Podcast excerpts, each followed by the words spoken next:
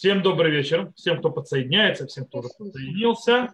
Э, я хотел попросить, что все держите, пожалуйста, микрофоны выключены, кроме тех моментов, когда мы будем задавать вопросы. Снова приветствую всех на нашей очередной встрече за чай, чаш, чай, рюмкой чая с равином, чашка, рюмка. И приветствую всех, приветствую тех, кто старенькие, приветствую новеньких, потому что, то есть, как бы вижу пользователь Zoom, не знаю, кто это. Как всегда, сидим перед черными квадратиками. Есть, слава богу, вопросы. Э, естественно, мы будем рады получить вопросы э, и от тех, кто находится здесь. То есть это тоже будет хорошо, вступать в обсуждение. Это замечательно и прекрасно. И мы, наверное, начнем с тех вопросов, которые уже пришли. Шалом, Глеб, я слушаю внимательно, что у вас уже есть, то есть э, то, что к вам пришло. Шалом. Ну, начнем мы вопроса от э, еврея из Москвы. Да. Он задает вопрос, какое было в древности приветствие у евреев. Он вычитал где-то, что было приветствие как символ успока, да, то есть указательный и средний палец вместе, безымянный и мизинец вместе, а между ними как треугольник. Я сегодня вам высылал картинку. Да, да, да, да, именно так. Э, окей. Давайте, то есть это благословение коинов к приветствиям ничьим не относится, не имеет никакой общей связи.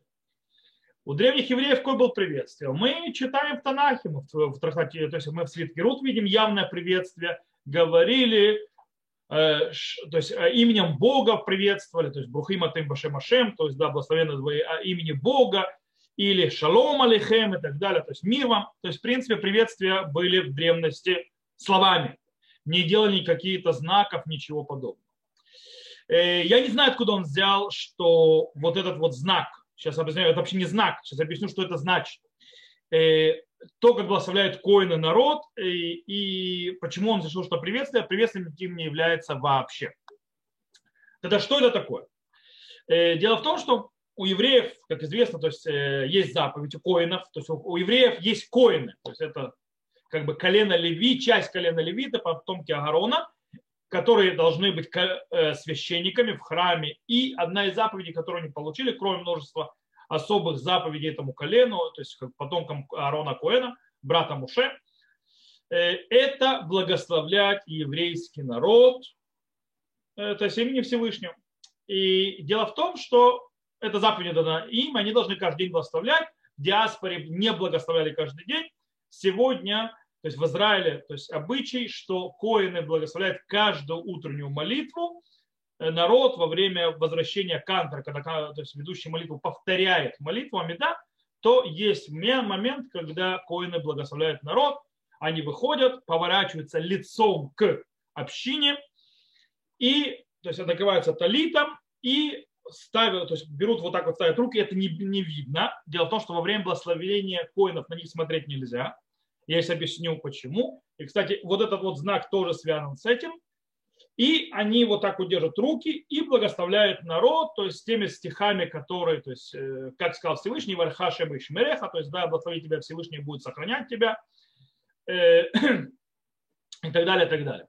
Вот так. Так что значит вот этот вот знак? Это не знак, Дело в том, что есть мидраж, то есть источник вот этого обычая, как бы, или источник чему, почему коины держат так руки, мы читаем в мидраж, мидраж э, Бамидбар, где рассказывается, что когда народ Израиля услышал, что Всевышний, то, что коины будут благословлять народ, а не Всевышний, народ Израиля сказал, мы ничего такого подобного не хотим.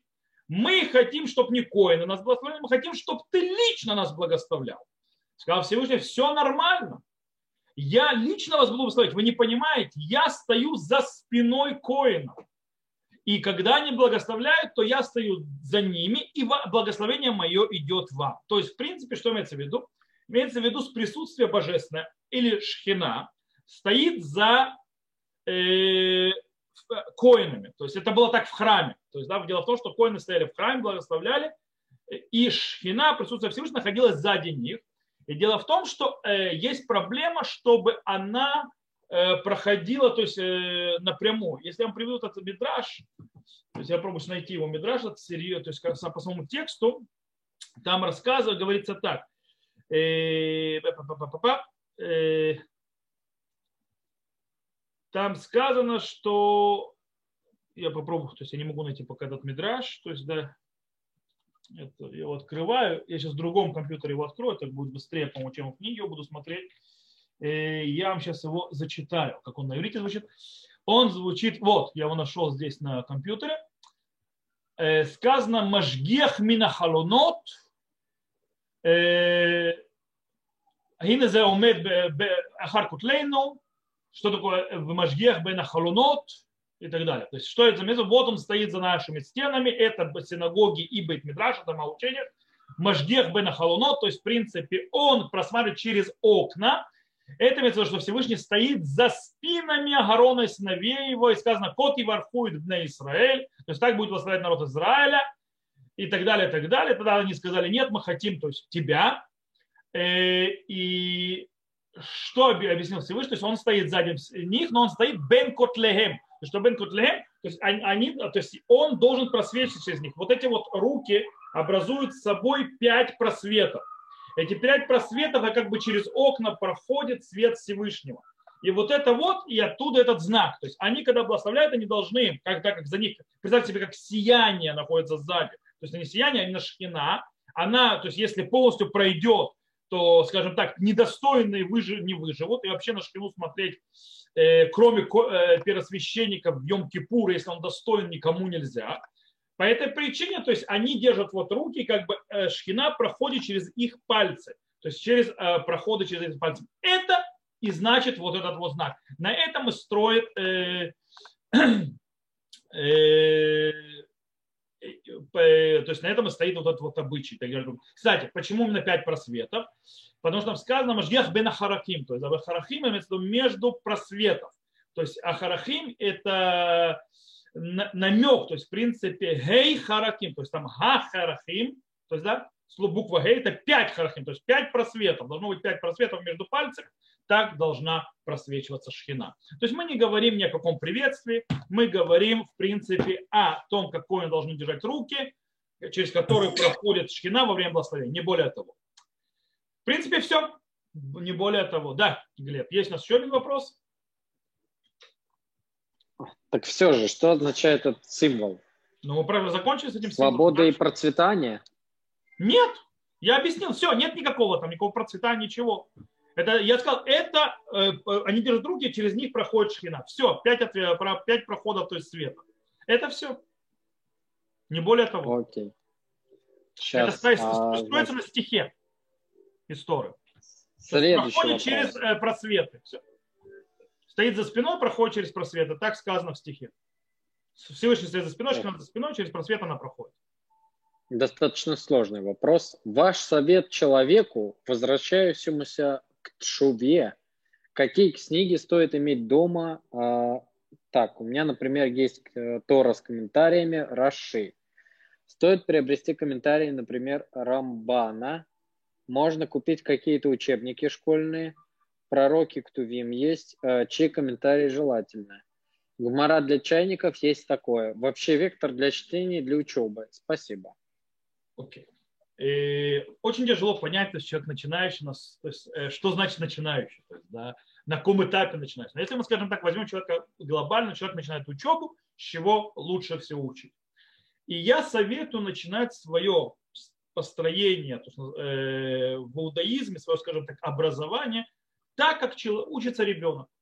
То есть, как иудаизм сказал, учиться ребенку. То есть, постепенно строить базисы и ступени и развиваться. Я думаю, взрослому человеку будет быстрее развиваться, потому что, слава богу, у взрослого человека ментально и интеллектуально он более развит, чем ребенок, когда он рождается.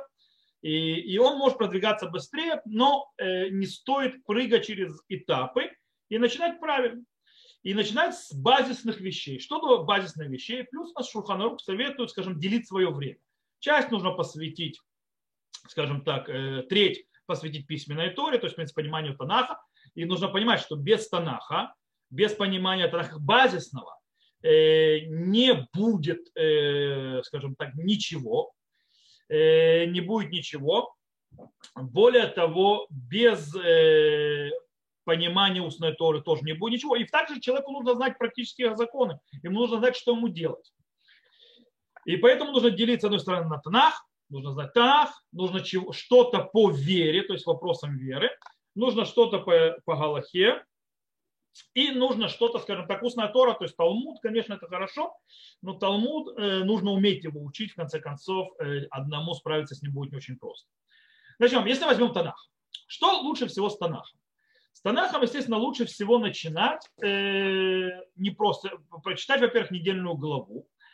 Э, тоже вопрос, человек знает иврит, человек не знает иврит. Конечно, перевод-то хорошо, но перевод всегда извращает текст, нужно стоит знать.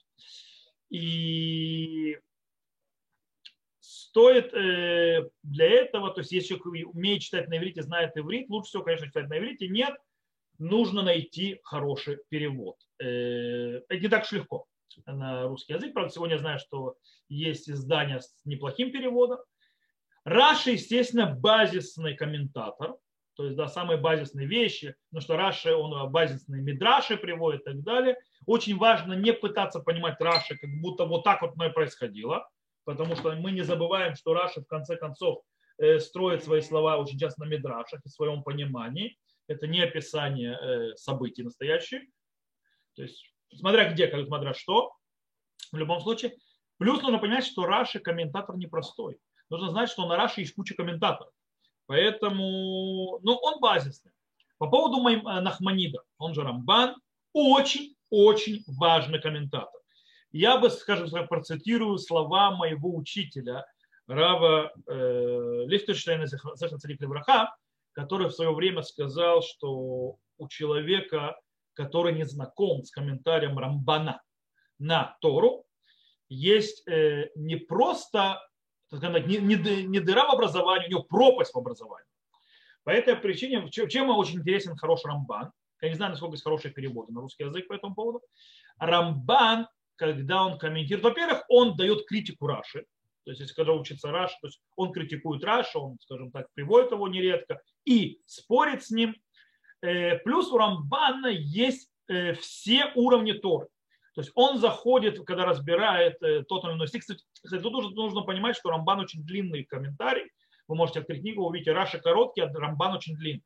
Потому что Рамбан приводит и простое понимание, и драж, то есть да, более углубленное понимание. Он приводит и Галаху, он приводит и устную Тору, и даже Тора Тасот, то есть даже, скажем так, скрытые смыслы Торы тоже приводит Рамбан. Поэтому очень важно комментатор, если есть время, если есть возможность, очень важно его учить.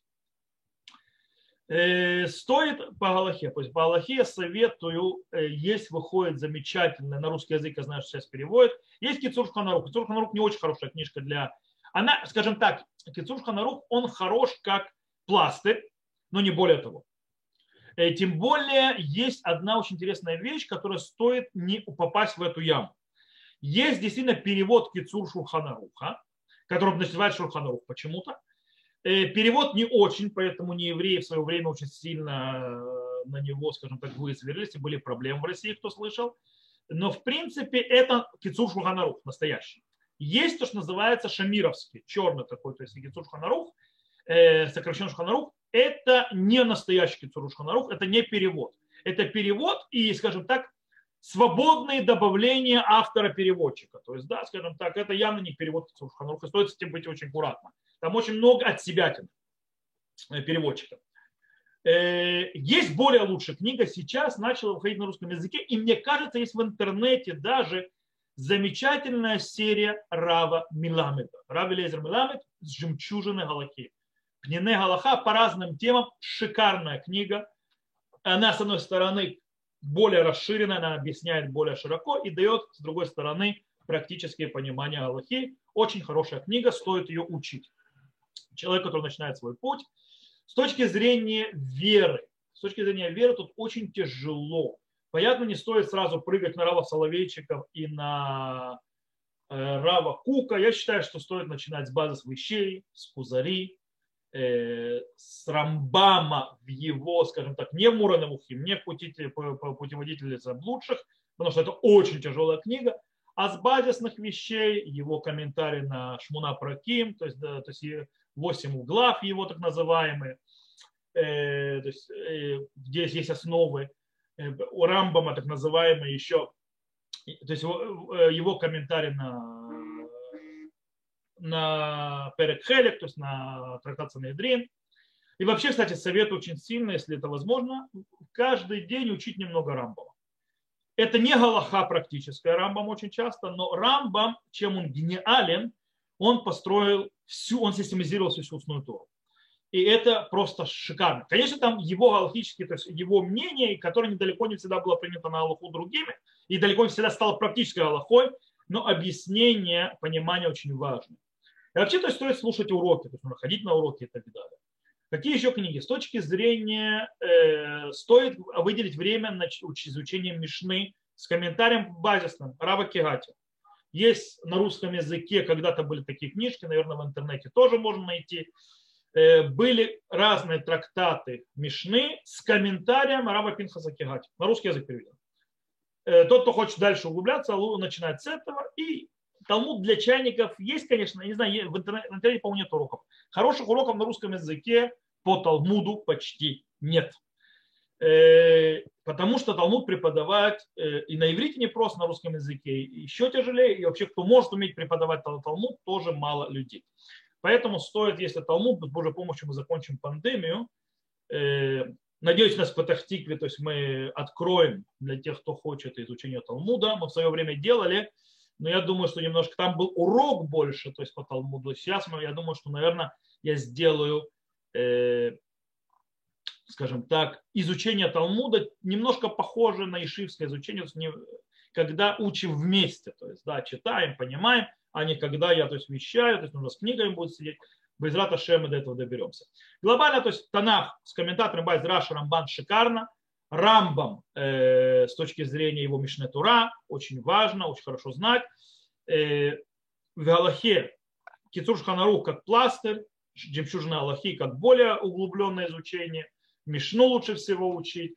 Э, в, в, в вере, то есть Кузари, э, 8 глав, то есть Мунапраким, э, э или Перек Хелик и так далее. В принципе, это глобально. То есть сидеть нужно с каждым человеком индивидуально. Дело в том, что есть очень большая проблема. У каждого человека индивидуальный подход. Есть много на русском языке всевозможных книг. Есть человек, который, это, кстати, допустим, особенно когда мы говорим по поводу веры. Веры зависит от склада ума человека, от его э, души. Ведь здесь, дело в том, что наши мудрецы сказали «Эйн адам лумет или бамаком шелебох хопец». То есть человек не учится, э, то есть человек учится только там, где его сердце лежит. Поэтому если преподавать человеку с, э, скажем так, рациональным сердцем э, какие-то мистические вещи, его не уйдет, то есть он не сможет это терпеть. Или наоборот, человек, которого более такая, вот, скажем, такая более духовного, взлетная, наверное, такой, летающий в облаках по, по своей природе, ищи мистики и так далее, учить рационализму и рационалистскому подходу, то можно его тоже потерять. По этой причине, то есть стоит всегда завести себе равина и советоваться с ним лично, когда он, когда он знает человека, что, как, что лучше получить, и с Божьей помощью потихонечку в этом продвигаться. Как-то так. То есть, да, действительно, вопрос э, немножко сложноватый, и очень тяжело на него ответить, скажем так, глобально для всех. Но то, что глобально для всех, нужно учить Танах, нужно учить Галаху, нужно учить устную Тору и нужно учить веру. Каждый так или иначе по-своему. Да. Есть у нас еще вопросы? Да, есть. А, следующий вопрос. Да. А, добрый вечер. Слышала мнение, что на горе Синай, когда Всевышний дал заповеди еврейскому народу, там присутствовали души всех будущих поколений народа. Откуда такое мнение? Какое в иудаизме представление о переселении душ? Где об этом указывается в Торе? Окей. Okay. Сейчас я это объясню. Э, дело в том, что есть у нас снова Мидраш. Мидраш, который рассказывает о том, что когда даровалась Тора, то народ Израиля, то есть это уже из стихов, то есть, да, если входить стихи, там можно увидеть в стихах, э, когда сказано, вы все стояли здесь, то есть, да, вы все, те, которые здесь живые, те, которые не живые, то есть все находились на Синае. И имеется в виду, что все поколения душ, кстати, не только еврейские души, но и тех, которые в будущем во всех поколениях будут принимать гиюр, они тоже находились на Синае. И Всевышний там, кто им предложил Тору, они сказали на Асеву Нишма, сделаем и будем э, в, э, внимать, то есть будем понимать, будем углубляться. Э, это известная вещь. Есть Мидраш еще очень интересный, есть Мидраш, который рассказывает, что Всевышний предлагал другим народам э, принять Тору. Но другие народы отказались, то есть задавали вопрос, то есть, что там есть, и им, скажем так, не все приходилось по душе, по душе и они отказывались от принятия, потому что слишком большие обязательства. Народ Израиля принял, типа, сначала то есть, ему Всевышний предложил, он принял, потом сказал, будем разбираться. Вот, значит, вот, вот такая вот система. Э, кстати, очень интересный вопрос, там момент с этим. Э, есть вопрос. То есть, реально все евреи, отказ... все неевреи отказались? И это включая, кстати, души, которые Всевышний спрашивал. Э, действительно, они все отказались? Ответ нет, конечно. Были те, которые хотели принять. Но как глобально человечество отказалось то есть не евреи, то есть те, кто не евреи. И что с теми душами, которые не отказались? Они говорят, это как души, которые стали герами, вот эти, которые были потом на Синае. То есть поколение, когда они пришли постепенно. Второй вопрос, все ли евреи приняли? То есть, да, действительно, ни один еврей не сказал, не-не-не, не хочу. Конечно, были евреи, которые сказали, не хочу и не буду. Э, и как бы, ну, глобально весь народ принял на себя то. Так вот, те, которые сказали не хочу, не буду, те, скажем так, э, это те души, или точнее, те евреи, которые постепенно выйдут из народа. То есть так или иначе, ассимиляция. Да, так пишет Рамбам, кстати, в э, подвели заблудших, объясняя, то есть, э, что там происходило на горе Синай. Это с точки зрения э, источников, э, есть, как мы сказали, традиции наших мудрецов, в Мидрашах и так далее, откуда, что души были на Синае, это уточнение в стихах, то есть там, когда описывается, или Муше говорит, то есть о, э, о Синайском откровении. То есть, да, то есть вот вы стоите сегодня все, и те, кто с нами сегодня, то есть, да, тоже стоит там, это имеется в виду все души тоже. Это первый аспект. Теперь э, второй аспект – это вопрос, как я понял, вопрос переселения душ. Во-первых, нужно понимать, что на горе Сина это не вообще не переселение душ, это значит, что они стали в теле. Имеется в виду, что Всевышний глобально в мироздании, во всем мироздании, кроме раскрытия его на Синае, э, перед еврейским народом, который там находился, во всем мироздании, во всех мирах, то есть, да, в принципе, объявил и сообщил о даровании Тору. То есть, в принципе. То есть, как это происходило точно, мы не можем себе представить, это вне нашего разума. То есть, да, но в принципе глобально, если нарисовать нашими словами, то во всем мироздании, во всех мирах, все души, которые находились в проекте спуститься на Землю через 100, 200, 1000, 2,5, 3 тысячи лет и так далее, они все были завязаны, в принципе, в этот э, момент э, с раскрытием и дарованием Торы и раскрытием Всевышнего, которое произошло. Во все времена. Окей, потому что нужно не забывать, что Всевышнего времени не существует. И они так или иначе были на это завязаны. Теперь, вопрос переселения так называемых душ. То есть так, то, что называется э, в иудаизме. Сегодня я буду говорить, тогда я скажу такие вещи, в принципе, если сегодня за такие вещи могут забить камнями э, с какой-то стороны, но мы попробуем разобраться и понять одну вещь.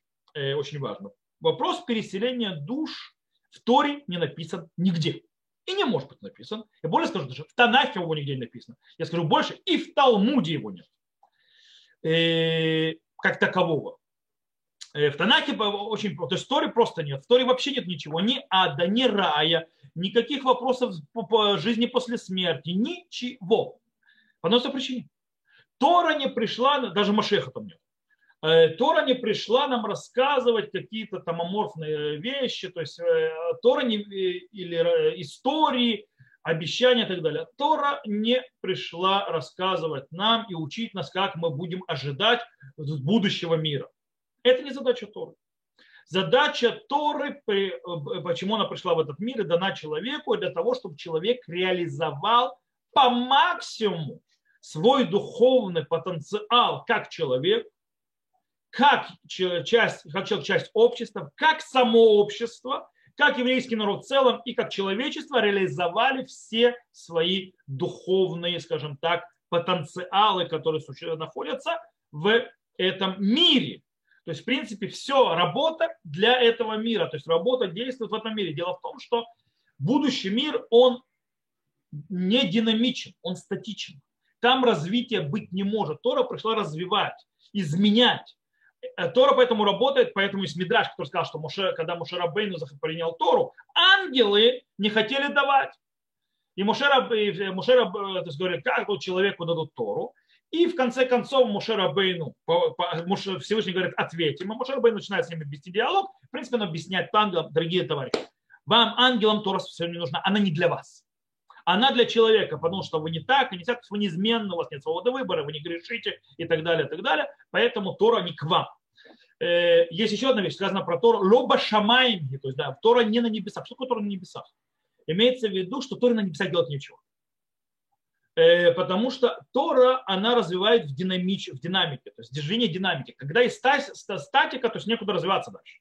То есть поэтому э, в будущем мире как бы она, то есть, кстати, есть э, мнение, которое говорит, что в будущем мире, когда то есть, Всевышний восселится и так далее, не будет больше заповедей. Почему не будет больше заповедей? Потому что будущий мир – это мир статики. Уже динамика то есть, произошла и развитие закончилось. То есть есть полное раскрытие, то есть цельность. Она статична. Таким образом, Тора закончила свое действие, там, то есть закончила свои задачи.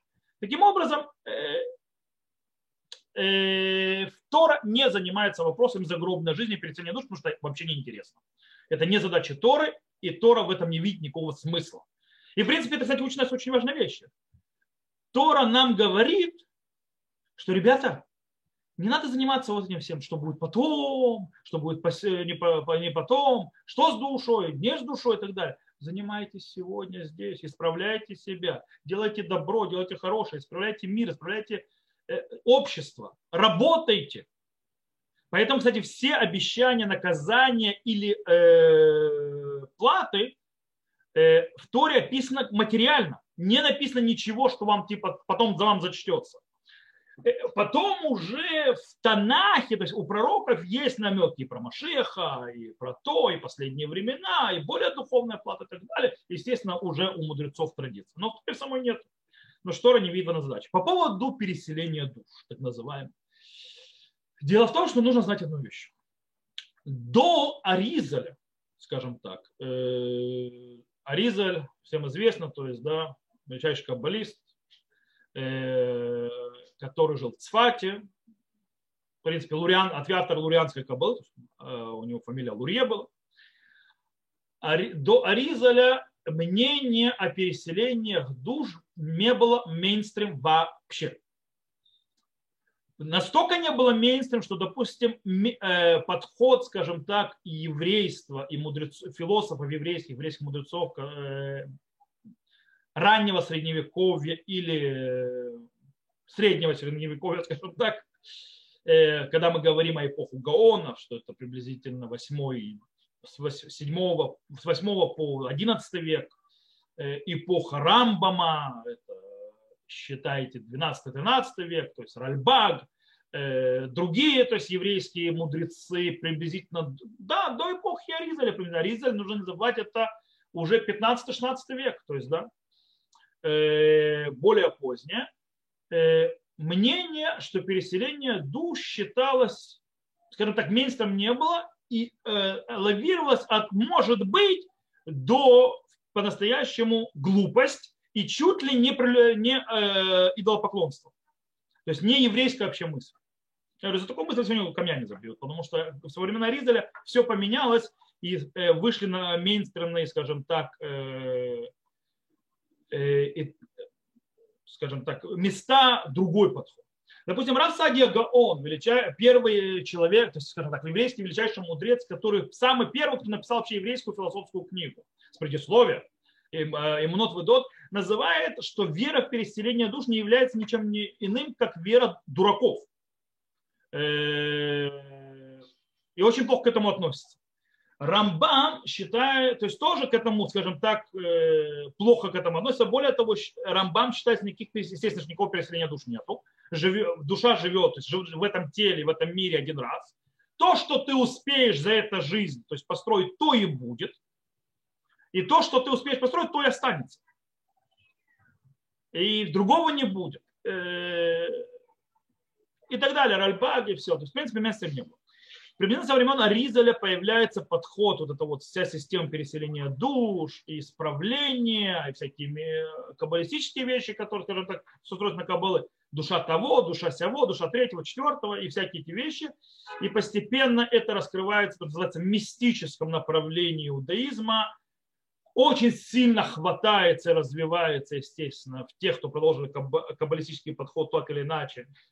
Тот же Вильнинский Гаон, кстати, который то есть, ведет другую каббалистическую школу. Хасидут, естественно, хасидизм развился. В восточных э, евреев очень сильно это развито, потому что там очень много каббалы, Бенешха и так далее. И по этой причине постепенно это стало как бы мейнстрим. Э, и таким образом сегодня и мнение то есть процитировать сегодня Раф Садию Гаона э, по поводу переселения душ, э, ты рискуешь быть забаненным в обществе. Okay? То есть, тебя могут записать в апикорсы. Точно наоборот. Хотя были мнения во времена Рафсадия Гаона, что тот, кто верит в переселение душ, тот апикорс. То есть тот еретик. Э, что я об этом лично думаю? Об этом лично я не могу ничего об этом думать. По причине того, что я, скажем, говорят, катонти, то есть я слишком мал для того, чтобы засовывать свою голову, то, что называют, как говорят на иврите, бен, бен агарима гуим, то есть чтобы засовывать свою голову между высоких скал, э, то есть между величайшими мудрецами Торы, чтобы они, они меня просто раздавят. То есть, да, э, в этом споре. И я, то, что я вижу, я не вижу никакого смысла заниматься этими вопросами. Может быть, есть, а может быть, нет. А что это дает? Э, я считаю, что человек должен заниматься вопросами, как он развивается, как реализуется его духовный потенциал, что он сделал хорошего, что он должен сделать хорошего, э, как он э, видит прожить эту жизнь. В принципе, он должен работать, как будто он живет один раз, душа уходит и больше никогда сюда не вернется, и нужно сделать то, что называется план максимум по всем программам, то есть этапам, насколько он может по всем планам, то есть за все это разработать. А вернется она сюда? Не вернется она сюда. Да, есть переселение души. Она не влияет не на богобоязненность человека, не на его исполнение заповедей, на его изучение Тора. Но это, это же, как говорится, нахмад. То есть, да, очень интересно заниматься всей этой мистикой, всей этой игрой. Но я считаю, что она не дает ничего в конце концов. Может быть, есть, а может быть, нет. Так я это вижу. Вот. На этом я думаю, что можно закончить этим вопросом. И так я себе подставил. Да, Глеб, есть на что-то дальше? Нет, это все. А, там был еще какой-то вопрос, или у нас... Э, а, да, да, да, да, да, да, да. Сейчас, секунду. Значит, вопрос такой. Какие, на ваш взгляд, основные различия идеологические между харидимными и религиозными сионистами? Угу. Как я понимаю, вы больше относитесь к этой группе, если не прав, то сори. И почему вы считаете позицию PC более верной? Опять э, если не прав, то сори, и тогда просто по возможности расскажите аргументы той или другой стороны. Ого. Во-первых, вопрос очень длинный, конечно, а у нас времени мало. И тут тоже немножко тоже сложно. Что такое харидимное общество? Нужно харидимное общество делить. Нужно делить, во-первых, на сефардское, восточное харидимное общество и ашкенадское харидимное общество. Две разные вещи. Э, нужно делить на харидимное общество за границей, харидимное общество в Израиле. Э, религиозный сионизм тоже, то есть не однобокий, не одинаково. Но поэтому будем сейчас дико голословными. То есть не голословно, а дико, э, скажем так, глобальными очень грубо описывающие то есть группы. Я сказал группы, как а, там есть куча-куча, скажем так, оттенков, там не все черно-белое. Но попробуем представить глобальную разницу. Причем тут есть небольшой интересный как бы, сколько градусов, смех какой-то, немножко смешно. Потому что часть представителей, то есть сейчас людей, которые харидимное общество считают, что они их представители, по своему, их также считают своими и религиозный сионизм. Более того, по поведению, как они себя вели, они подходят и туда, и туда. То есть, да, и поэтому мы говорим о расколе определенном, который начался, э, то есть попробуем разобраться. Во-первых, э, я напомню, мы уже говорили о, скажем так, ортодоксии и реформизме. И тут тоже это, скажем, мы сейчас это подцепим, потому что это важно. Э, в принципе, по-настоящему, кто такие харидимы, харидимная идеология, теология, можно целых годовой курс давать. То есть, да, э, очень глубоко. если по-настоящему разбираться, разные аспекты, разные вопросы. Но мы будем очень то есть, э, грубыми. И мы сказали, что ортодоксия в каком-то смысле, то есть э, реформизм появился, родился. Были евреи, скажем так, евреи, соблюдающие Тору, заповеди, так жили, как мы говорили, то есть как соблюдали Тору, заповеди, жили, учились, работали и так далее, и так далее, и так далее. Так оно и существовало. И они были отдельными, потому что они евреи, скажем так, не очень приветствовали. На определенном этапе в Германии появляется эмансипация. Эта эмансипация, скажем, дает всем равные права и так далее. И многие евреи хотят быть похожими на немцев в разных вещах, включая служение и литургию. Поэтому происходят всевозможные попытки первичные, изменения строения синагоги, перенос бима и так далее там порождается то есть это начинается первые реформисты, вроде спор не сильный, но в принципе по поводу попытаться быть подобным э, э, подобным э, неевреям, немцам. С другой стороны, то есть, да, и также изменение обычаев, галахи и так далее, и так далее, на что происходит реакция э, еврейского мира, который называется позже ортодоксальным, который среагировал на реформизм, то есть, в принципе, э, мир, и тогда как часть из него, естественно, начинает закрываться, и тут еще просвещение происходит, то есть, в принципе, когда э, раскрываются науки, всевозможные вещи, которые, скажем так, образование, э, культура и все остальное, что, естественно, поднимает вопросы, тянет э, молодежь, эта молодежь начинает постепенно отходить и так далее, потому что ответов нет. Э, в принципе, процессы происходят определенные. Появляются светские евреи, так называемые, и происходит дилемма, что с этим делать.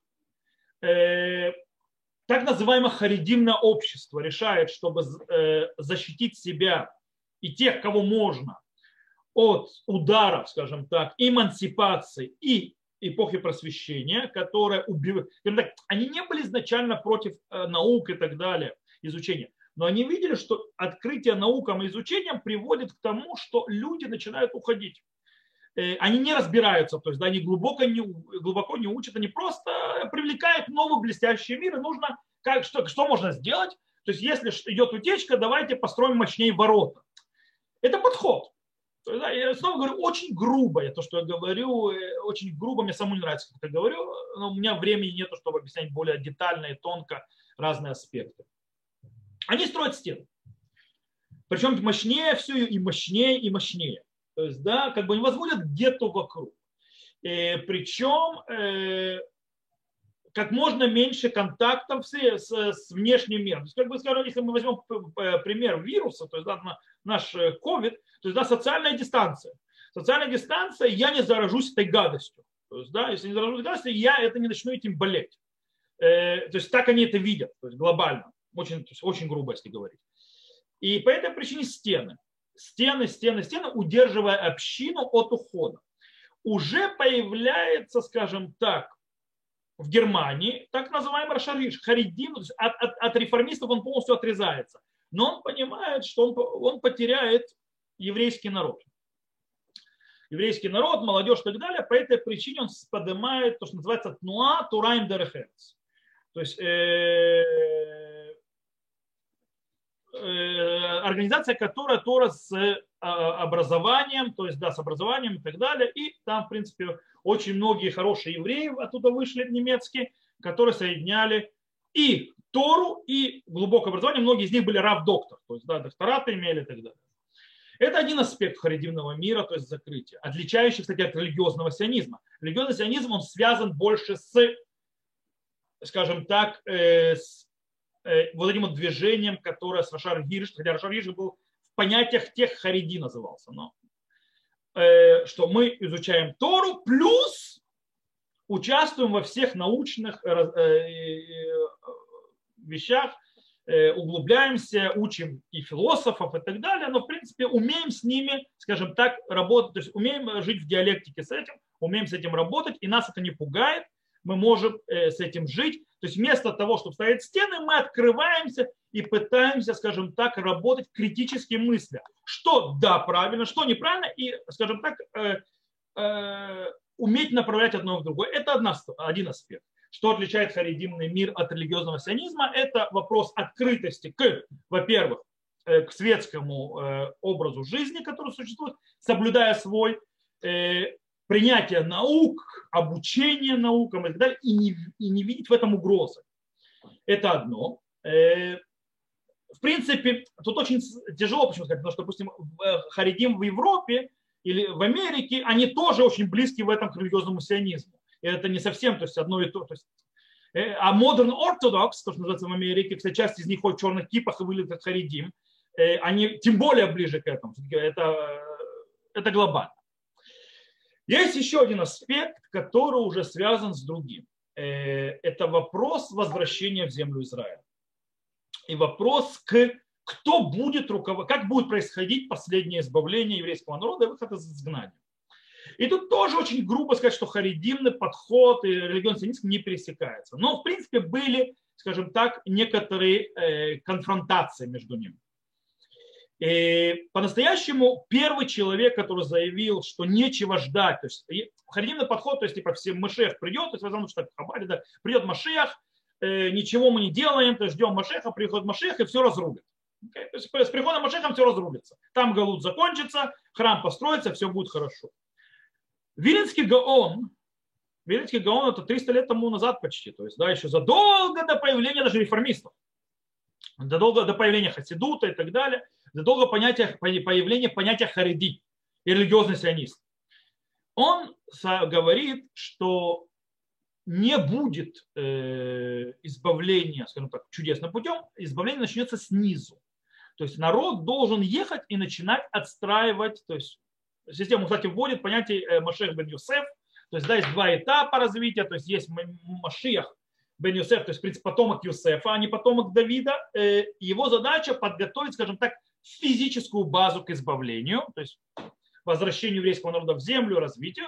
И потом придет Машех бен Давид, который, то есть, в принципе, займется уже более частично физической и, естественно, духовным планом еврейского народа. Это второй аспект. По этой причине, что делает Вильнинский Гон, посылает своих учеников в землю Израиля начинать ее заселять. Причем очень интересно, то есть есть такая книга Коль Гатор. Коль Гатор эту книгу написал прапрапрадедушка нашего нынешнего израильского президента Руби Ривлина.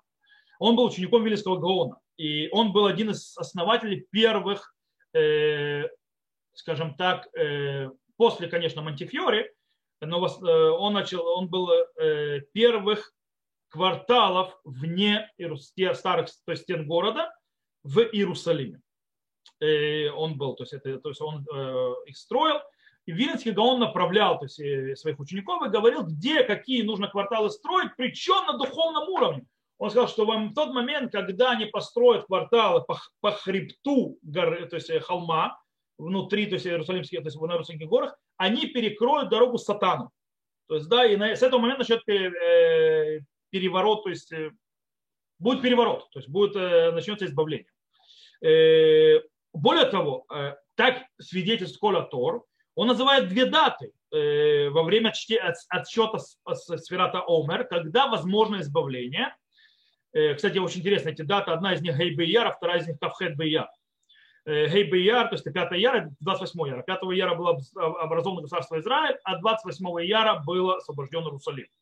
Более того, он называет цифру, то есть изгнание, избавление, базируясь на нашей недельной главе, главе Шмот, что избавление придет, когда еврейский народ будет в размере 600 тысяч человек. То есть, да, он называет эту цифру. То есть тогда происходит геула, избавление, как в Египте было.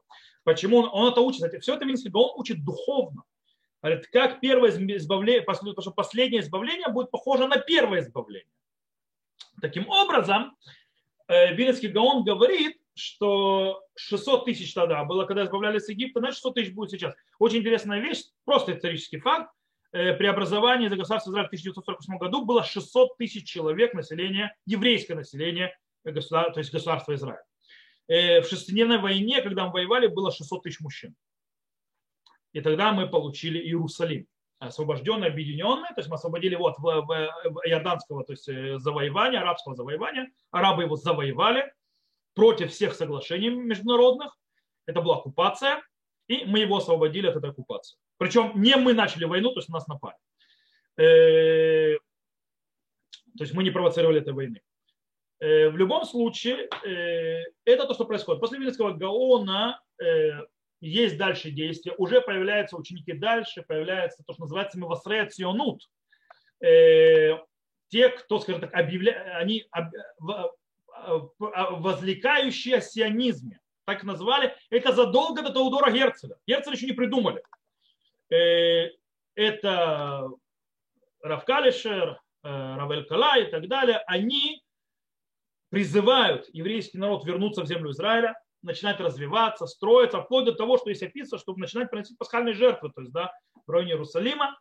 Э, кстати, первая алия происходит до Сионистского конгресса Герцеля, и э, она в основном вся религиозная. Это те, которые, кстати, построили Патахтику, те, кто построили Решон и так далее, так далее. В принципе, эти люди. В любом случае, то есть, в принципе, с этого момента начинает так или иначе движение возвращения в землю Израиля. Естественно, этому движению были те, кто и сопротивлялся. Есть э, в трактате Ктубот, есть такая вот Агада, то есть есть рассказ про три клятвы, которые взял Всевышний с народа Израиля. И вроде бы, то есть это стоится на, трё, на, на Шира Ширим, на песне песней, которые три клятвы, Ишбат Юдхабнот Рушалайм, то есть взял с тебя, то есть снял клятву с вас дочери Иерусалима, и там три клятвы, в принципе, что евреи, уходя в изгнание, с них клятвенно взяли требования, то есть э, о том, что они э, не пойдут самовольно э, в землю Израиля, и не будут, то есть, в принципе, не пойдут завоевывать землю Израиля назад, то есть от э, войной завоевывать землю Израиля от неевреев, э, до того, как Всевышний решит. Во второе, что они не будут, скажем так, задирать неевреев. И третье, это клятва не уже не к евреям, а к народам, что народы не будут сильно притеснять. То есть евреев, потому что если они будут сильно притеснять, то Всевышний отменит э, две остальные клятвы против народа Израиля. Есть, то есть, допустим, Садмарский Рэбе вот эту клятву поставил во главе своей идеологии, харидимной антисионистской идеологии, что сионизм и вообще, то есть идея сионизма, идея возвращения самостоятельного в землю Израиля и, естественно, задирание, то есть мы задираем то есть арабов, которые здесь живем, других народов, это нарушение клятв, это преступление. По этой причине вот эти вот натурой карты, которые вы видите, если вы знаете, которые, э, это или садмарские хасиды, которые в День независимости сжигают там флаги и так далее, они э, или орут, то есть всякие глупости, э, они базируются на том, что сионисты преступники, потому что они приступили к клятву, и все беды и кровь еврейского народа на них руках из-за того, что произошло нужно понимать, что абсолютно большая часть авторитетов, сам Талмуд уже, то есть явно по рассказам дальше отвергает эту Агаду, то есть, да, и это явно не обязательно Галаха. Э, другие комментаторы говорят, после Первой мировой, допустим, мэр Симха Двинский говорит, после Первой войны то, что сотворили не евреи, уже эти клятвы закончились. Есть объяснение, что вообще эти клятвы э, их э, Аризаля, то есть у Аризаля, кстати, что время этих клятв вообще было до начала шестого тысячелетия, это было сотни лет тому назад, и так далее, и так далее, и так далее. То есть, в принципе, так или иначе, время этих клятв закончилось, но это было, то есть, как бы идеология против сионизма. И э, далее, более, позже, что происходит, происходит очень интересная вещь. Начинаются, то есть, сионистские конгрессы, то есть, есть сионистские ячейки, есть светские, есть такие, есть такие, Герцель, то есть, есть э, подход, то есть, э, и, в принципе, начинается движение возвращения в Сион когда есть те, кто ее поддерживает, эту идею, причем большие раввины, я, если я сейчас начну говорить, то есть э, организации, имена людей, то очень многие сразу услышат некоторые улицы в Израиле. Э, допустим, э, появилась Хоувей Цион. Хоувей Цион – это организация, то есть как бы любящий Сион, во главе этой организации стоял, то есть, кстати, это, тут было соединение светских религиозных. Во главе этой организации стоял Рав Моливер, Рав Могаливер, Э, который, кстати, был раввином потом в Фарбате. Э, и, с другой стороны, светский, скажем так, э, лидер этой организации был Пинским. С другой, и, кстати, туда заходил Нацив Воложен, то есть глава Ишеват Воложен, Рави, Рав Нафталит Иуда Берлин, был тоже частью этой организации. Допустим, его сын Раби Мейер Берлин, который переименовал себя, взял себе, скажем так, объевритил себе фамилию Набар Илан, Э, он был одной из главы сионистского религиозного сионизма. то есть э, Рав Мейр Барелан, в честь которого назвал Барландский университет. То есть, да, э, это были главы. То есть, в принципе, в, в Воложине, из Воложина вышли как антисионисты, так и сионисты. Как харидимы считают свою... Это, Воложина была мать Ешив. Из нее вышел Равкук, который глава сионистского движения. Из него вышел Рэп Хайм из Бриска, то есть да, Рафхайм Алеви Соловейчик, который сам по себе был антисионистом э, по причине того, что он его, я сейчас объясню, почему он был антисионистом. Кстати, и, Хаббат, почему были антисионистами по сей день антисионисты. Э, то есть, не, то есть харидимная идея. И с другой стороны, туда вышел Нацив, который был главой этой же Ишивы, который дал сионистское движение, Равку, который был сионистское движение, Рав Соловейчик, который является внуком Рабхайма из Бриска, он, глава, тоже стал постепенно главой сионистского движения. Многие великаты, то есть разделились. И причем это происходило во всех, в многих ешивах. То есть Литвы, Европы и так далее разделили. Кстати, в отличие от сефардов. У сефардов вообще нет этого деления. Сефарды, харидим и религиозный сионизм, в принципе, многим не отличаются. Но, может быть, с точки зрения, скажем так, отношения строгости в соблюдениях заповедей и то Э, поэтому там очень тяжело, потому что все харидим сефарды, они были также сионисты. То есть там не было вот этого разделения, такой дихотомии. Они все стремились к Сиону, в отличие от этого. Что произошло в харидимном обществе, так называемый харидим, отцы харидим, то есть антисионизм? Э, кстати, там тоже неверно. У харидим э, есть другой подход. То есть, да, Начнем сначала антисионистский подход харидим. Харидим антисионистский подход это хаба, пятый хаба, хаба, хабатский рэбе, Рашаб, он говорил простую вещь. Он, он, он был против сионизма и против всего этого, потому что он говорил, что страна, язык, и, то, есть, и, то есть, в принципе, государство, язык и так далее заменит им иудаизм. Они перестанут быть евреями, они перестанут то есть, жить иудаизмом, они станут... То есть это все им станет заместителем то есть, еврейства. И это плохо. Репхайм, когда его спрашивал, то есть его спрашивали, почему он против сионизма, он им отвечал э, студентами, э, из-за студентов из Харькова. Что имеется в виду? Имеется в виду была то есть, как бы группа студентов из Харькова, которые были очень то есть, нормальные, обыкновенные религиозные ребята. Поехали здесь, сюда, в землю Израиля, так называемую Палестину, и перестали быть религиозными. Э, то есть, в принципе, они видели антисионистское харидимное движение угрозу еврейскому, скажем так, устою еврейской жизни и, в принципе, отрыва э, евреев от их религии, от их веры, от их обычаев и так далее, и так далее. Поэтому они были против. Как против? Снова по харидимной системе, с закрыванием э, за ворота и так далее. Это с одной стороны. С другой стороны, далеко не все харидим такие были. Э, были харидим, то, что, как когда-то сказала, э, разногласия там были немножко другие. Э, как сказала когда-то жена другого моего, то есть Рава, Морива Раби Рава Металь, Захарцадик Левраха, она внучка Рава Мельцера. Рава Исерзалман Мельцер, глава Ешивы в Иерусалиме, глава Ешивы, то есть Эвен Эзель, комментарий на Рамбама. Многие у него учились, он считается харидимным, одним из больших авторитетов. Э, и она сказала про него, то есть мой дедушка был хариди, но не то, что называют хариди сегодня. Объясню. Кстати, Рав Шломзана Орбах тоже был харидин, но не то, что харидин называют сегодня. Рав Лезер Уда Вальденберг, Цицелезер был харидин, не то, что харидин называют сегодня. Но он был харидин. Они не относились к ционуту датиту, то есть к религиозному сионизму. И дело в том, что э, Рав, э, что имеется в виду? Дело в том, что речь идет о людях, которые, да, поддерживали сионистскую идею, да, поддерживали, приехать в землю Израиля, строиться, но не собирались и не, то есть они видели идею то есть, э, этого государства как, в принципе, реализацию. Да, мы сами строим и так далее, но это реализирует то, что говорит наш пророк. То есть мы строим, в принципе, еврейское государство в их понимании. Кстати, они были, и по этой причине в сионистском своем движении они не были готовы по тем иным, то есть, ну, очень грубо, невозможно все это разобрать, целый курсы можно разобрать. Они были не готовы к скажем так, э, к сотрудничеству со светским сионизмом. Э, то есть, в принципе, то, что делали Ховей Цион, они не принимали. По этой причине они создали отдельную свою, скажем так, ячейку, называющуюся Агудат Израиль. Агудат Израиль сегодня это, в принципе, Ядута Тура партия в Кнессете. Э, как вы видите, то есть она, да, участвует в жизни еврейского народа, она, да, строит и так далее. Они сюда приехали, а у них были свои движения.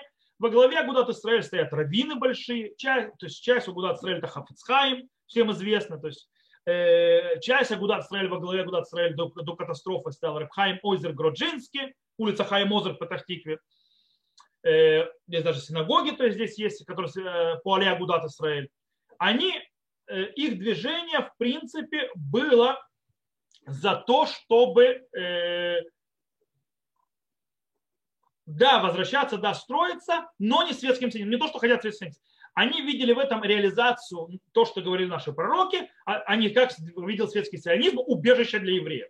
Тогда, принципе, светский сионизм шел строить государство не как что-то великое, а потому что нужно куда-то бежать и нужно построить какое-то убежище. Это то есть Теодор Герцог. Э, глобально. И они шли с ними ногами, то есть они работали отдельно. Более того, когда государство образовалось, то есть Рав Мельцер относился к этим. Рав Мельцер, поэтому он хариди, но не те, которые называют сегодня. Дело в том, что когда государство образовалось, те харидим, которые Абудат Израиль, которые это, они, да, вешали флаги Израиля. Они, да, праздновали, они, да, радовались, они, да, шли в армию. Тогда. Э, и, на, и, но идея, то есть, э, в конце концов, то есть во главе угла всегда все равно стояло сохранение своей общины у Харидим. То есть, да, то есть вот эта вот идея, то есть сохранение. И поэтому, когда Бен Гурион вмешался и попытался сделать из них светских, когда Бен Гурион, то есть, да, попытался делать всякие такие вот действия, они начали закрываться. Они перестали служить в армии, э, они перестали делать то или иное. То есть, да, на определенном этапе они начали понимать, что то, что они хотели, когда образовалось государство Израиль, э, и то, что они видели, это быстро превратилось в что-то, что они совсем не хотели. То есть э, государство Израиль, которое приезжающим йеменским евреям то есть, срезает пейсы, это не то, что они хотели. Э, когда в армии Бенгуриону делать плавительным котлом, чтобы он сделал нового еврея, то есть оторван от еврейской традиции до этого, это не то, что они хотели. Э, когда начали заменять праздники, всевозможные действия еврейские на более, скажем так, нужно понять, что Мапай, партия Бенгуриона, очень была похожа на коммунистическую партию в самом начале. Я уже не говорю о том, что когда умер Сталин, они устроили траур. То есть, да? Э, и по этой причине произошел разрыв. Э, и харидим начали, скажем так, уходить и закрываться. Более того, снова, харидимный мир, с другой стороны, мы говорили, то есть эмансипация, э, открытие наукам и так далее, там тоже работало. По этой причине они, допустим, больше стали в центре, по сей день ставят, именно изучение Торы и меньше то есть, э, вопрос то есть, работы. Поэтому, допустим, они не видели, не видели идеологически то есть, ценности Э, работать больше, чем, кстати, Хазон Иш очень сильно повлиял. То есть Хазон Иш, э, он был в земле Израиля, он был лидер харидимного еврейства, жил в браке. Репхайм Озер Граджинский, когда к нему обращались люди, то есть э, Рабхайм Озер Граджинский жил в Литве до катастрофы, и он обращались люди из земли Израиля, что и как делать, он сказал, у вас есть Хазон Иш, то есть да, у вас есть Раби Шаяв Карелец, который живет в Нейбраке, обращались к нему, он стал, в принципе, лидером харидимного харидимного подхода. Кстати, он идеологом стал харидимного подхода, говорящим о том, что нужно работать ровно столько, сколько для того, чтобы прокормить минимально свою семью, дальше все время учиться Тору. Это то, что он делал. И, в принципе, то есть нужно заниматься всевозможными вещами, которые связаны с этим миром, как можно, минорно то, что надо для развития. То есть очень базово. То есть, при, э, и религиозный сионизм э, не видел все по-другому. То есть, да, он не видел, то есть, в принципе, отношения, что это как бы со светскими мы работаем через, через не могу, потому что мы живем в одном государстве.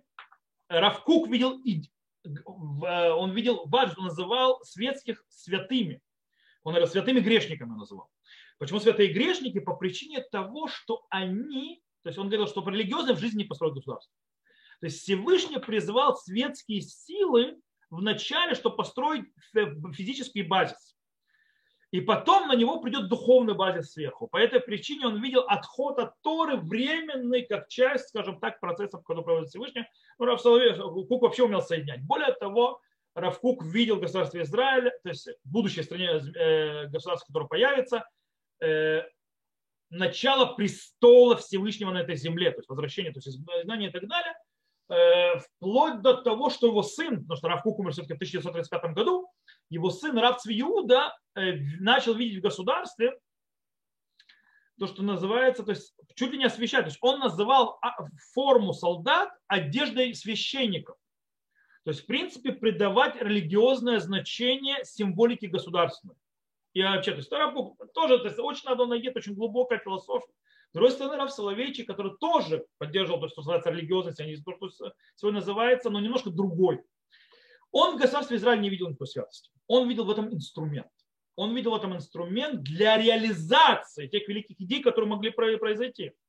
Э, дело в том, что э, Рав Кук, например, младший, то есть Рав Цвиуда, э, называл государство Израиль решит смехат геулатын, то есть начало, то есть росток нашего избавления.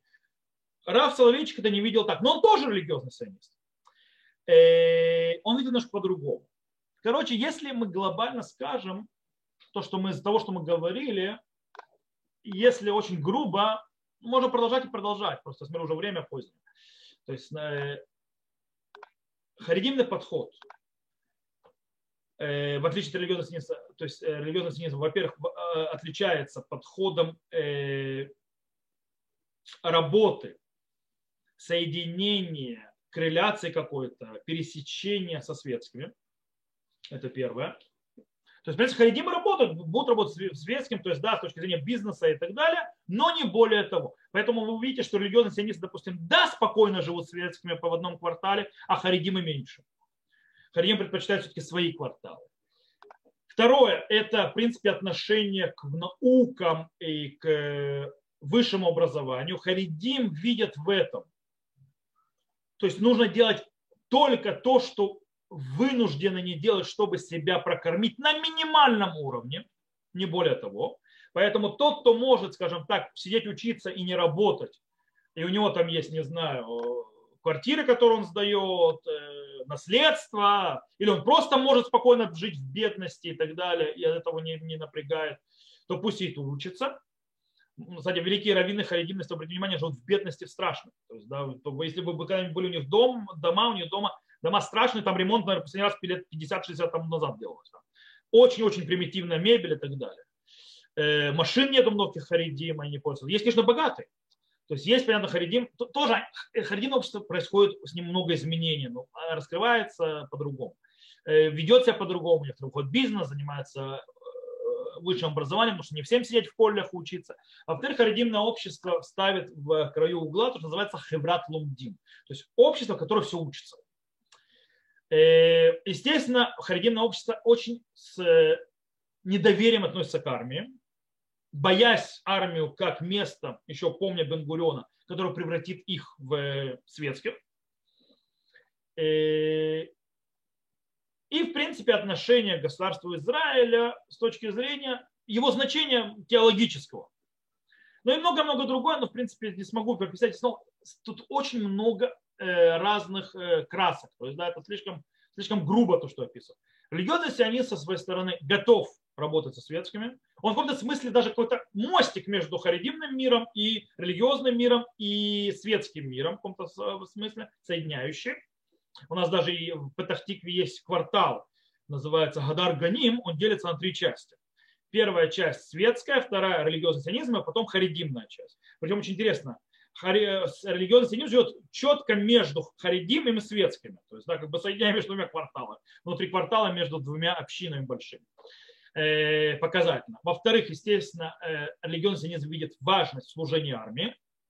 Некоторые вплоть до, как мы объясняли Равцвиуда, до религиозного теологического значения служба в армии. Естественно, участие в науках, да еще Рашар Гирш и так далее – Э, познавания наук, и как часть этого, естественно, занимать посты, работать во всех отраслях жизни. Э, у этого есть побочки. То есть, допустим, в религиозном сионизме есть плохие, то есть отрицательные вещи в каком-то смысле, я считаю. Допустим, в религиозном, если в харидимном обществе, то есть очень уважительно относятся к раввинам, то в религиозном сионизме не так уважительно. То есть есть те, которые да, но есть те, которые хуже. Э,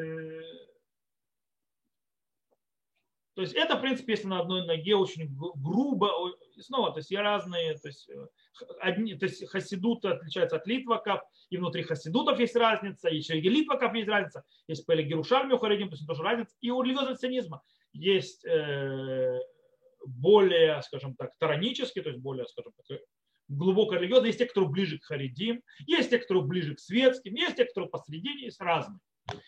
Я, то есть, как вы видите, мне разная кипа, в принципе, отношусь к религиозному сионизму, причем очень тяжелому религиозному сионизму, скажем, я э, ученик учеников, э, ученик учеников Рава Соловейчика, с одной стороны, с другой стороны, второй ему учителя – это ученик, ученик Рава Мельцера, то есть, да, это другая, то есть Харидим, но не тот Харидим, плюс Рава Харлапа, когда Рав Харлап – это ученик прямой Рава Кука, отца, то есть Рава Авраама Цхака Кука, э, естественно, со всей идеологией. И, в принципе, я учился в Вишиве, которая видит всю эту систему намного более сложной и э, глубокой, которую, в принципе, требует человек должен. То есть мой учитель, Мурива Раби, Рава Металь, Захар Цадик Левраха, он же зять и ученик Рава Мельцера, он же ученик Рава Харлапа, Рава Кука, он же тот, кто создал Ешивот СДР, э, Ешивы, который соединяет э, службу в армии, считая, что это заповедь делать изначально, потому что еврейский народ,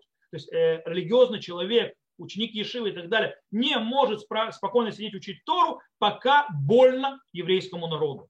То есть пока другие проливают кровь, пока другие защищают, я не могу сидеть спокойно учиться, я должен там же участвовать. По этой причине я и учусь, и служу в армии. Это Рафа Металь, он это создал. Рав Лихтенштейн, э, мой второй учитель, э, ученик э, взять Рава Соловейчика, он, он, кстати, когда приехал сюда, он тоже добровольцем пошел в армию, он приехал сюда, ему 40 лет уже почти было, из Америки.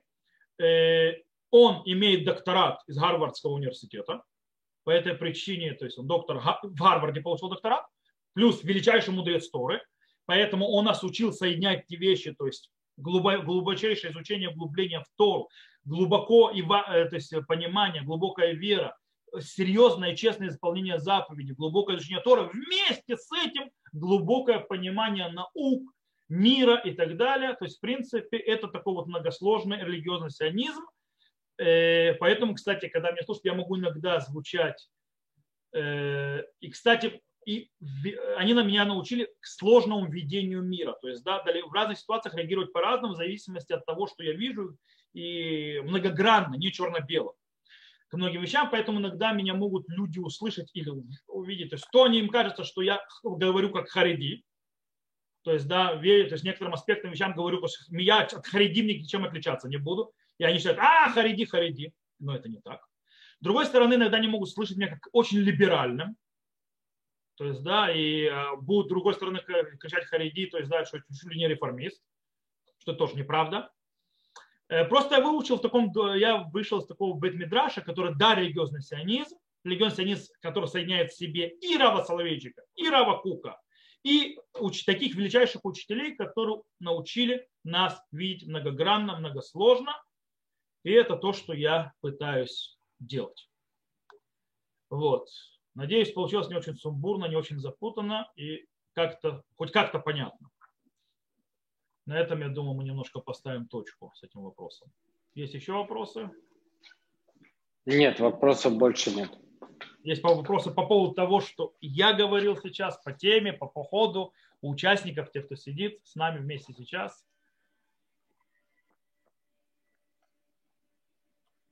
Если, Равхайм, если можно вопрос. Да.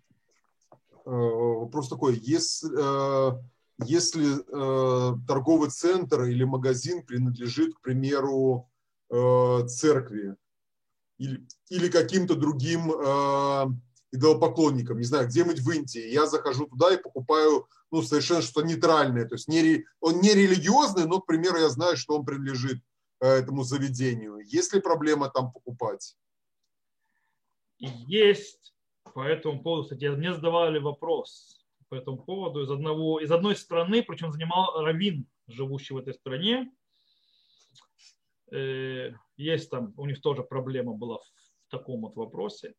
Э, в Шуханарухе, то есть есть, там сложная система. Если это, как бы, скажем так, принадлежит священнику или, там, скажем, чему-то, как в частно, то есть его бизнес, то есть, да, ну, он священник, плюс он еще называется, то есть бизнесом занимается, то есть, да, mm-hmm. и это находится не на территории монастыря там или какого-то такого вещи, то в этом запрета нет. Если речь идет о магазине церкви или там монастыря, идолопоклонства или так далее, который реально на этом берет вот то, что продал, то есть, да, и вы берет, берет эти деньги для того, чтобы пускать на служение, то в этом есть проблема. Э, также есть проблема, если эта штука находится на территории э, монастыря и так далее. Понятно, что он идет на службу и так далее. Но там, там очень сложная эта система. То есть, да, если, как видите, то есть частное предпринимательство, то есть то, что он коммер, то есть да, то, что он там священник и так далее, это не проблема. Проблема, когда это идет деньги на церковь. А он, может быть, э, там свою, не знаю, там десятину, это его личные проблемы, да, отделяет, к примеру. То, что он отделяет, смотрите, у нас есть уже Аллаха, которая говорит, допустим, э, почему мы на ярмарке не можем на их ходить, потому что в ярмарке происходит во время их, э, скажем так, праздником их богам, и он побежит, ставит свечку, скажем так, своему богу. И тоже Рабейну там сказал, что с этим нету проблемы по причине того, что они там нет. Потому что в чем проблема? Нам запрещено их подталкивать, то есть сделать и поклоняться идолам. Но там же Рабейну там вступает по поводу христианства, считается это поклонством или нет. Плюс он говорит, сегодня, то есть их всякие эти там благодарность их богам, она не очень серьезная. Вот. Э, в принципе, то есть тут такая вот вещь. Спасибо. Это очень, эти законы очень, они немножко сложноваты, поэтому если есть возможность в это не вступать, лучше не вступать. Спасибо. Понятно, есть, я не знаю просто, я даже не знаю, как церковь. То есть можно иметь свое свой... Э, в, в, Беларуси, в Беларуси им государство э, дает на откуп даже некоторые отрасли, например, торговлю с сигаретами, и не берет акцизы с них, и они как будто эту вот разницу кладут себе в карман. В карман личный или в карман церкви? А, ну, какой-то ну, общественной церкви, то есть не личный какого-то папа, а вот хуже. как организации. Да. Это хуже. Потому что если это в личный карман какого-нибудь там попа или какого-нибудь священника, это меньше проблем, чем когда это идет непосредственно на поддержку храмов и так далее. А что, если, то есть, если у них не покупать, то нигде?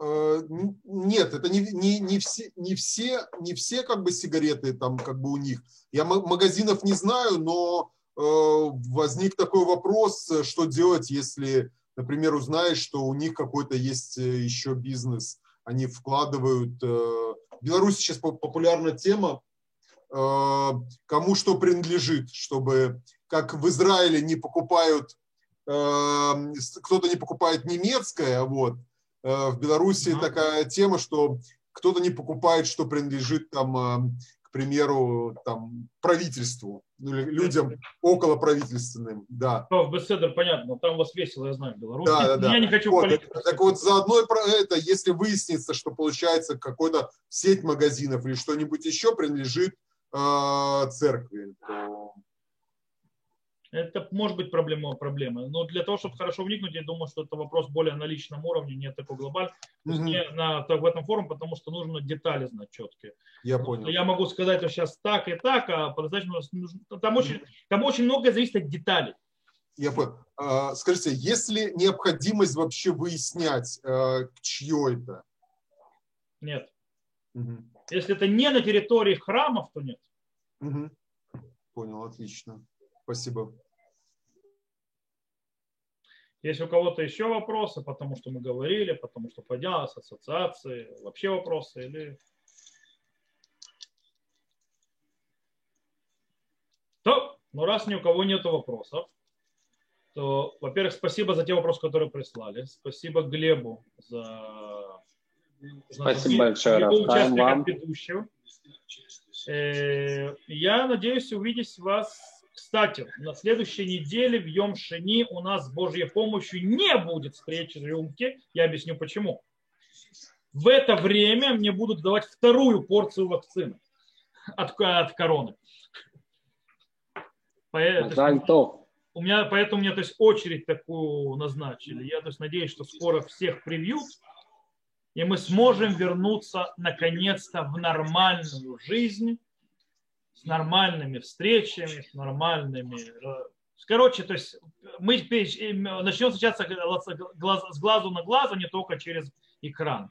И начнем возвращаться к синагогам, ресторанам, театрам, празднествам, свадьбам, бармитствам и так далее постепенно.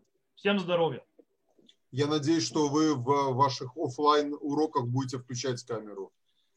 Мы Бейзрата Шем, я уже слышал это, Бейзрата Шем мы будем включать камеру. Осталось вопрос в другом. В том месте, где мы проходим уроки, кстати, может быть, его поменяем, в любом случае, там не особо есть интернет. Вопрос, как мы будем интернетом там делать. Но это уже вопрос, Бейзрата Шем, чтобы, наши, чтобы эти было наши, нашими проблемами, а не то, что у нас пока происходит в, в странах. Большое спасибо, Рафхаем. Столько выучили сейчас. интересного. Вопрос, конечно, есть, но просто их надо... Давайте, Таля, еще вопрос. Давайте, ваш вопрос последний, и мы тогда будем я... Ладно, вы мне и так отвечали много. Это я написала про книги вопрос. А, ну, во-первых, это не только вам. Я думаю, что этот вопрос про книги интересует огромное количество людей. Это спасибо вам за вопрос, то, что вы раскрыли этот вопрос, который, я думаю, что очень многих интересует. Э, да, очень важно, но потом вы сказали, что это все равно индивидуально, как бы, ну, в принципе, основные векторы я поняла. Э, да. Большое спасибо. Окей, то, так есть вопросы или нет? Ой, ну, да ладно, уже хватит вопросов. Ну, ладно, хорошо. Спасибо большое. То, тогда всего хорошего. Всем всего хорошего вечера. Будьте здоровы и до новых встреч. Спасибо. Спасибо, до свидания.